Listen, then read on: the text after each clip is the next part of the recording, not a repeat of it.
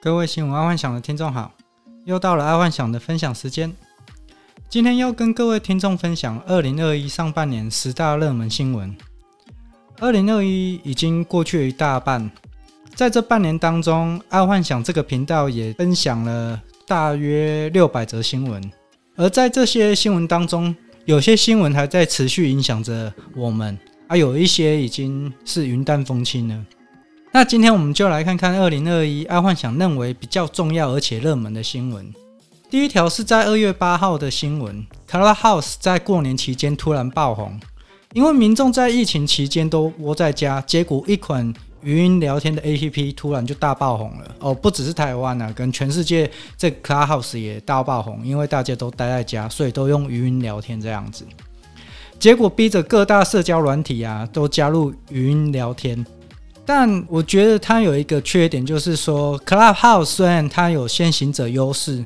经过这半年之后啊，它的先行者优势都没有了，其实还蛮可惜的。最可惜的是，Clubhouse 放弃被 Twitter 收购，因为语音聊天平台以目前的技术啊，并不是太困难。当初 Clubhouse 应该要接受 Twitter 收购才是。就在 Clubhouse 爆红之后啊，全世界各地的语音社交平台都都加装了。语音聊天，所以 Clubhouse 这种先行者优势就不见了。好，再来是第二条，是在二月九号的新闻，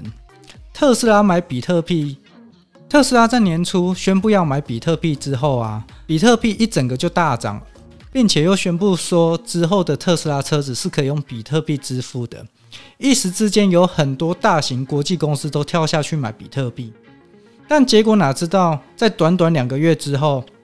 特斯拉又宣布不能用比特币支付，它的原因还蛮蛮好笑的，也蛮好玩的，也蛮奇怪的。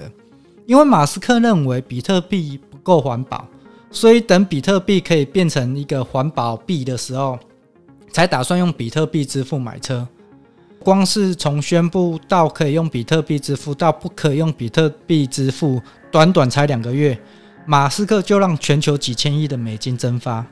目前能做到这一点的，恐怕也只有马斯克这一个人而已。因为短短时间可以炒作几千亿美金，真的是蛮不可思议。而且只是，而且他是用 Twitter 就可以让几千亿美金蒸发，这个真的是不可思议。好，再来第三条新闻，就是在三月十六号的 NBA Top Shot 全美封 NFT。从去年开始啊，NFT 这个区块链一整个发烧。全球艺术品也趁这一波 NFT 热潮啊，来到一个新高点。所有的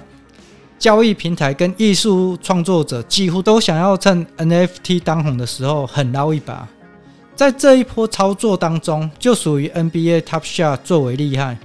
目前 NFT 交易量最大的，其实也是 NBA Top Shot。但 NBA Top 下大家可能要用 VPN 跳点才有办法去玩，因为目前它还是只有在美国当地可以玩。而、啊、如果想要玩的话，一定要 VPN 跳点，不然是玩不到的。听说今年本来要开放，可是有点搞不太清楚，就是说到现在还没有对全世界开放，这还蛮奇怪的。因为当初是 Beta 测试嘛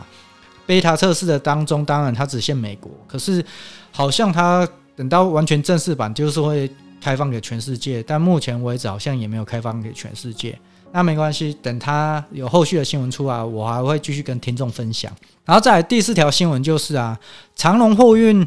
卡在苏伊士运河，这个事件算是一个影响深远的蝴蝶效应。本来在年初，因为疫情的关系，港口的工人不够人力去卸货柜，所以造成全世界的港口货柜整个都大爆满。哦，就是欧美货柜啦，哦，都大爆满，因为那个人口不足，也因为这样而造就运费一直涨。结果没想到长隆海运一艘货轮卡在运河上面，一卡就六天。然而，也就是这六天，全世界的航运费啊一起涨价，而这个时间点还遇到了德州大风雪，所以这就等于是当所有的黑天鹅碰在一起的时候啊，产生的涟漪效应，不是只有一点两点而已。而且一直直到现在七月啊，还是看不到运费降价的空间，还蛮可怕的。就是说，黑天鹅发生不会只有一件，然后它可能会同时发生好几件。当发生好几件黑天鹅的时候，它的蝴蝶效应就会一直的扩散出来，一直到现在都还没看到有那种收尾的状况。哦，这个这个长龙货运其实可以写进那个经济学里面，我觉得是非常好的范例啊。好，再来是第五条新闻，这个新闻是在一月二十九号，散户轧空大户史上第一招。在这两年呢、全世界因为疫情的关系都待在家嘛，而各国的政府也不断的撒钱救经济，结果创造出一群炒股新手进入市场。而且这些炒股新手啊，都是靠各大论坛的贴文去买股票的哦，就是去看 B T 呃 P T T 啊，或者是在美国去看 Reddit 啊，就是这些论坛看论坛去炒股票这样子。然后这当中最有名的啊，就是 GameStop，这个原本是在实体店面卖电玩游戏的，一直以来 GameStop 的基本面都不太好，结果哪知道被美国的论坛给炒起来，整个股票就是大涨。而且涨到连一些专业基金户都被打败了，因为那些专业基金认为 GameStop 是可以放空的股票，结果哪知道股票是一直涨、一直涨、一直涨，然后这也是历史上第一次散户打败专业大户，就是嘎空大户，要大户不断的补钱进去，因为被嘎空嘛，这个还蛮夸张的。好，那今天爱幻想就跟各位分享这五则新闻，明天再继续分享另外五则，就是二零二一上半年的另外五则新闻。先跟各位分享到这，记得帮爱幻想按赞加分享哦。晚安，拜拜。